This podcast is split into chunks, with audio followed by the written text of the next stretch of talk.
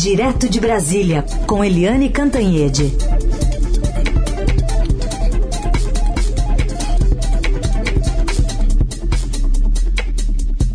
Oi, Eliane, bom dia. Bom dia, Raíssa e Carolina, ouvintes. Oi, Eliane, bom dia, bem-vinda. Vamos falar então sobre o presidente Bolsonaro que voltou a, a endossar o tratamento contra a Covid com é, medicamentos sem comprovação científica. Ontem, ali aos apoiadores na saída do Palácio do Alvorada, ele disse que é, o tratamento precoce é a causa do alto número de mortes, ou a falta desse tratamento precoce é a, é a, é a, é a causa do alto número de mortes por Covid no Brasil, dentre outras coisas que a gente ouve agora. Esses outros tratamentos precoces, você fala de vermectina, hidroxicloroquina, Anitta, seja o que for, não tem efeito colateral. Por que não tomar? É, é por que não tomar? Meu pai está fazendo profilaxia. Parece que quanto mais morrer, melhor é para alguns setores da, da sociedade brasileira. Nós somos a oitava economia do mundo. Nosso IDH aqui não é tão bom perto do primeiro mundo. O que, que leva o país a ser o 26 no número de mortes por milhão de milhão de habitantes? Alguma coisa está acontecendo aqui. Só pode ser o tratamento precoce. Não tem outra explicação para isso. Sim, os casos e por que a grande mídia teima ainda em criminalizar quem fale isso. Tá aí, Eliane. A constatação do presidente parece que quanto mais mortes, melhor, na opinião dele. É, é uma coisa impressionante. E, uh, por coincidência, ó, ontem mesmo a Organização Mundial da Saúde, a OMS, que reúne, uh, enfim, as informações mais confiáveis do mundo inteiro, é, sobre a saúde, sobre a pandemia. Ontem mesmo a OMS é, disse isso, que não há nenhuma indicação, nenhuma comprovação de que a cloroquina ou a hidroxicloroquina são eficazes no tratamento da da, do coronavírus, dessa nova forma do coronavírus, enfim, da pandemia. Não há nenhuma indicação. Tomar ou não tomar não faz a menor diferença. Eu conheço gente que diz assim, ah, eu tomei e deu tudo certo. Pois é, a minha irmã não tomou e também deu tudo certo, ou seja, não foi a cloroquina. É, isso é uma espécie de roleta russa. Agora, eu achei importante o presidente reconhecer que aqui no Brasil morre muito mais gente, muito mais gente, e aí a gente volta para ele, porque aqui no Brasil nós temos uma peculiaridade. O presidente da República, Jair Bolsonaro, ele é contra o isolamento social. Né? É, ele não é só contra o isolamento social, como ele trabalha efetivamente contra o isolamento, o lockdown, tudo isso, e ele faz campanha campanha no sentido oposto, ele faz campanha por aglomeração. Ele gosta de ser fotografado em, em padaria, em campanha, em palanque pelo mundo afora, em reuniões e eventos dentro do Palácio do, do Planalto e do Alvorada sem máscara. Ele também é contra, como eu acabei de dizer, máscara. Ele é contra a máscara. Ele agora usou uma fake news de quinta categoria de um médico que chama a pandemia de fraudemia, com mais de 2 milhões e meio de mortos.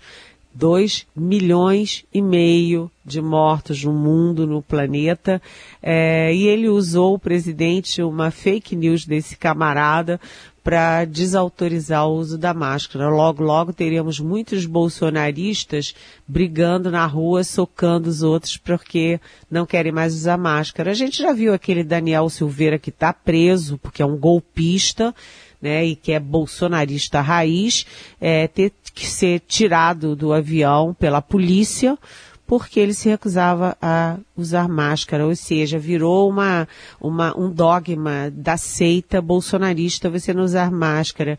E por fim, a gente não pode apagar uma manifestação do presidente que é clamorosa, que é o presidente é, trabalhando contra as vacinas contra a vacina chinesa do Dória, que é a Coronavac, e que foi a única que salvou a lavoura. Se não fosse a Coronavac, a gente estava até agora chupando o dedo sem vacina nenhuma. né? O presidente é, suspendeu a compra de 46 milhões de doses da Coronavac que o ministro da Saúde, o general da ativa Eduardo Pazuello, tinha anunciado. O presidente é, disse que não ia comprar a Pfizer nenhuma porque tinha aí uma cláusula que ele não gostava. E o presidente, por fim, disse aos milhões de brasileiros que ele governa, ele disse, não vou tomar vacina nenhuma e ponto final. Ou seja, se o presidente trabalha contra isolamento, contra a máscara e contra a vacina, a minha pergunta de hoje na minha coluna é, no Estadão é o seguinte, então, o, como ele pretende é, combater a pandemia, salvar vidas, salvar o sistema de saúde, salvar a economia? Ele diz tudo que ele é contra, mas ele não diz nada que ele é a favor. Ele é a favor do quê?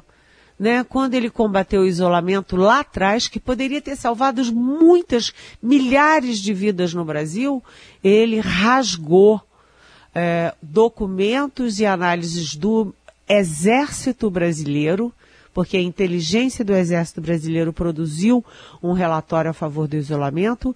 Ele rasgou, jogou fora no lixo o documento, uma análise, uma pesquisa da, da ABIN, que é a Agência Brasileira de Inteligência, ligada à GSI, ligada ao Palácio do Planalto. Rasgou.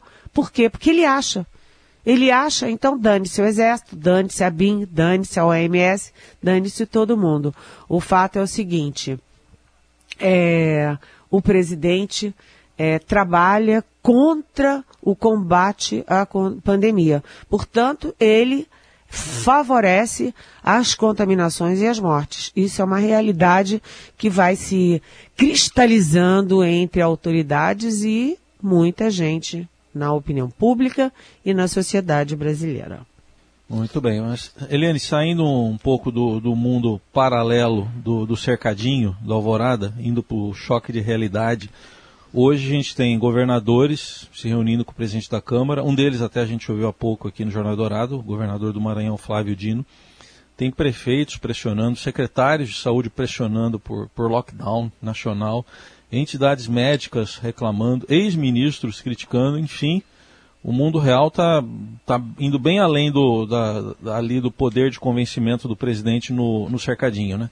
Não, claro, né? É, uh, os, as autoridades começaram a se desesperar ia dizer não dá mais. É aquela frase do, do senador é, Tasso Gereissati, do PSDB do Ceará, que é uma frase que entra para a histórica.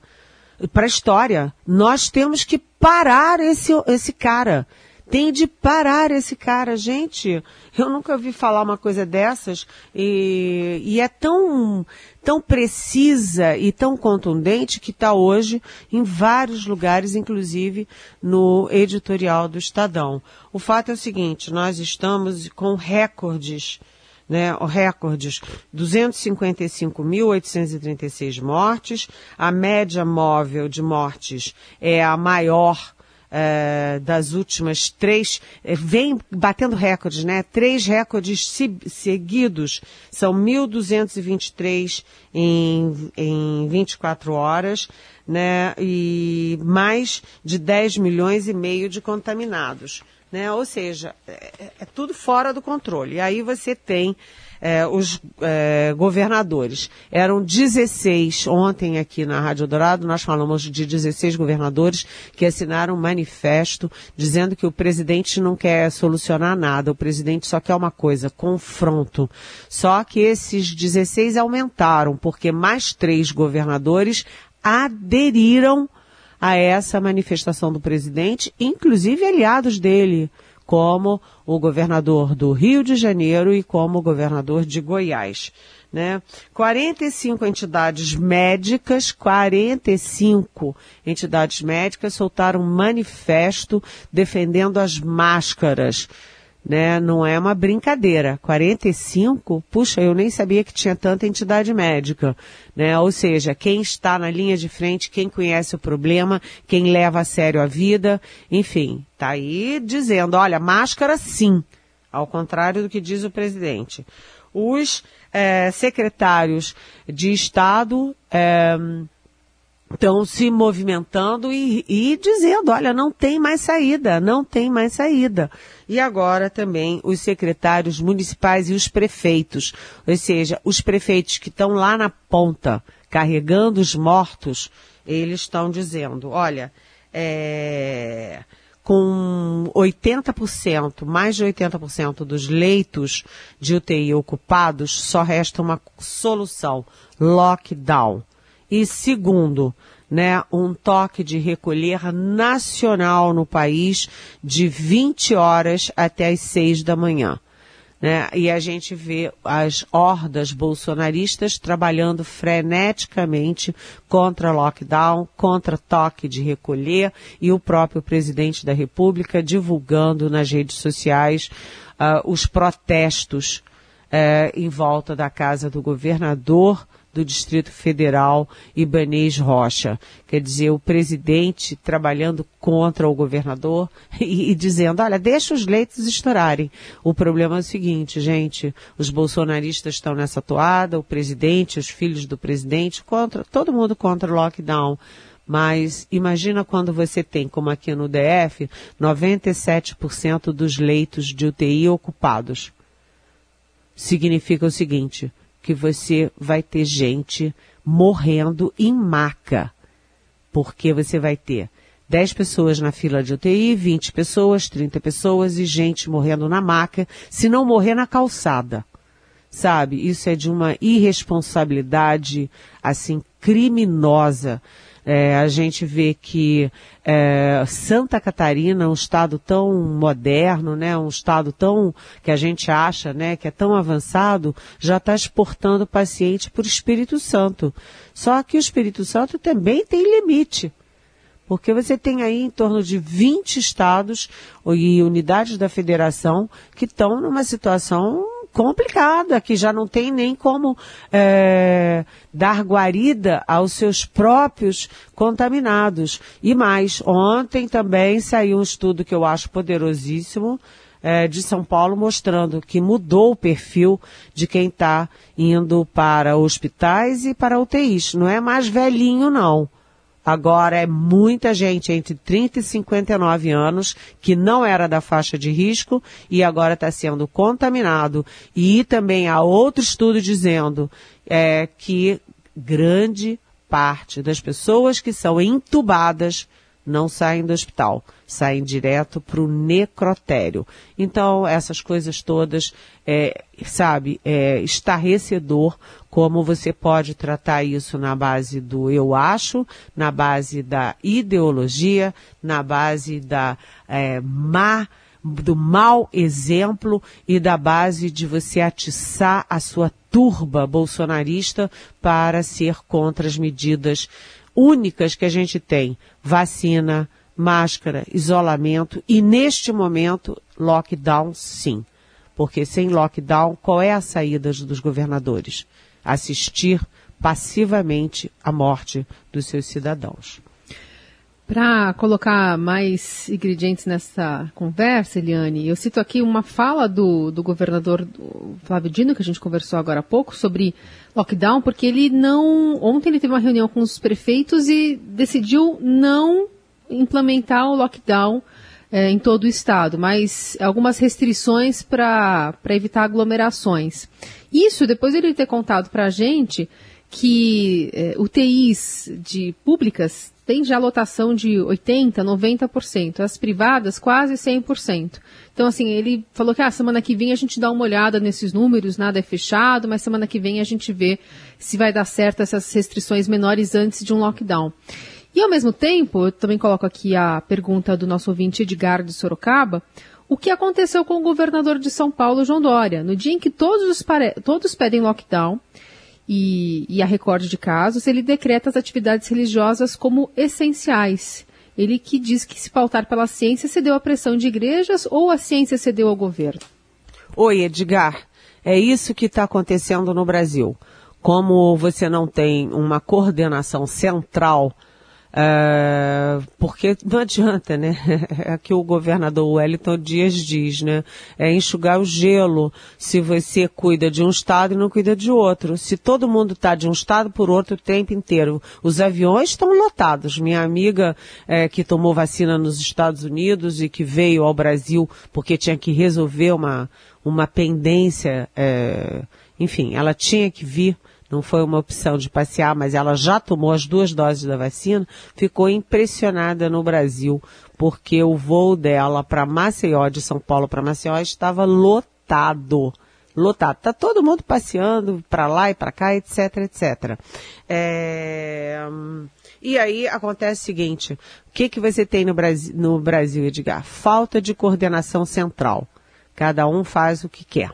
Segundo, os governadores extremamente pressionados, porque, de um lado, eles são pressionados pelo vírus, pela, pelo recrudescimento da pandemia e pelas novas variantes e os seus sistemas de saúde estão sobrecarregados, né? 80%, 90% aqui no DF, 97%. É, e é do sistema público e privado. Né? Então, de um lado, a pressão por mais leito, por mais restrição, por mais lockdown. Do outro lado, a pressão política e econômica que vem de cima, que vem do Bolsonaro, vem dos filhos dele, inclusive dos dois, é, do senador Flávio Bolsonaro, do deputado Flávio Bolsonaro e das hordas bolsonaristas para não ter lockdown, não ter restrição, porque eles dizem que não adianta nada. Sim, olhem o mundo e vejam quem é, os países que se deram bem, os países que não se deram. E olhem no Brasil, olhem as, uh, os gráficos. Né? Enquanto teve é, isolamento, ele, o, a pandemia subiu, aí começou a fazer o efeito do isolamento, começou a cair, cair, caiu, foi lá embaixo. Acabou, foi acabando o isolamento, acabou, todo mundo flexibilizou, pronto, disparou de novo. Ou seja, o isolamento está diretamente ligado, assim, a salvar vidas. E além de você não ter essa coordenação nacional, você tem os governadores agora muito suscetíveis às pressões é, dos, do comércio, à pressão dos empresários, à pressão das suas bases eleitorais, ou seja, as pressões políticas. E o João Dória está jogando a toalha. Ele que foi tão firme no início, que defendeu o isolamento, que batalhou as vacinas, é, ele agora está jogando a toalha. Realmente não faz o menor sentido o governador de São Paulo, neste momento em que o Estado e a capital de São Paulo estão tão tensionadas pelas mortes, pelas internações, é, liberar templo religioso isso tem um cheiro, um ar, uma cara de politiquice, ou seja, é você brincar com a vida e a morte por causa dos seus, das suas conveniências políticas. Aí não dá, porque aí os governadores vão ficando iguais ao Bolsonaro e aí a população não tem mais onde se agarrar, só chorando e chamando o Papa, Edgar participação de Eliane Cantanhede, direto de Brasília, agora para falar de um imóvel que, segundo o anúncio, tem a melhor vista de Brasília da Suite Master. É um imóvel comprado por 6 milhões de reais pelo senador Flávio Bolsonaro, mas a prestação, prestação de 18 mil, eu fiquei preocupado com o comprometimento de 70% do salário dele, Eliane. É, essa notícia foi dada ontem pela, pelo site Antagonista e foi confirmada pelos, pelos nossos repórteres no Estadão. É uma notícia impressionante. A foto que está no Estadão hoje, a casa é poderosa. É uma casona com uma piscinona. Tem academia de ginástica, tem piscinona, tem spa com aquecimento solar. É um uma estupenda casa. E a casa tem um, é, mil metros e cem, é, mil metros quadrados, hein? 1,1 mil metros quadrados. E é mais do que o triplo. Esse valor do imóvel é mais do que o triplo do total de bens declarados pelo senador ao Tribunal Superior Eleitoral em 2018, ou seja, dois anos atrás. Né? Ele tem um salário bruto de 33.700 como senador. Né? Isso com o com os descontos cai para um líquido de 24.900. É, e ele está comprometendo aí uma boa parte do salário dele mensal nas prestações, nas prestações. Agora, as prestações são interessantes porque em qualquer banco ele teria uma taxa de 5,39% ao ano mas ele conseguiu uma taxa muito mais camarada, bem menor, aqui num banco público que é o Banco de Brasília, o BRB. Né? E se fosse nessa, nessa taxa tradicional dos outros bancos de 5,39, é, ele teria que arcar é, para financiar o que ele financiou de 3 milhões e 100, ele teria que arcar com uma parcela inicial de R$ 23.222, o que é praticamente o, todo o ganho líquido dele como senador, não é? É, então, ninguém está entendendo nada como é que é essa casa de 6 milhões de reais a favor do senador, é preciso dizer que ele é casado com uma dentista. Ou seja, você tem a renda dele, senador, e da mulher dele, da dentista, que vivem sobre o regime de comunhão parcial de bens. Ah, é, de, ah, de, de, qualquer jeito, é, 6 milhões é um casarão, ele financiar é, metade disso, 3 milhões e 100, é também espetaculoso. A taxa que ele conseguiu num banco público é muito camarada e o momento, né, gente? O momento, porque o Flávio Bolsonaro ele está sendo investigado é, em toda parte, na, na, na, Justiça do Rio de Janeiro, na promotoria, é, na, na, na segunda instância no Rio, tem casos aqui no STJ, tem um monte de processo pelas rachadinhas, pela suspeita de lavagem de dinheiro, de formação de quadrilha com Queiroz, é, com funcionário fantasma. Ele está muito no alvo, né? E ele tem ali essas companhias, né? O Queiroz de um lado, o Frederico Assef, que também é investigado por outro. É tudo muito confuso, não era a hora dele puxar os holofotes para ele por causa de uma mansão deste tamanho de é, 1.100 metros quadrados.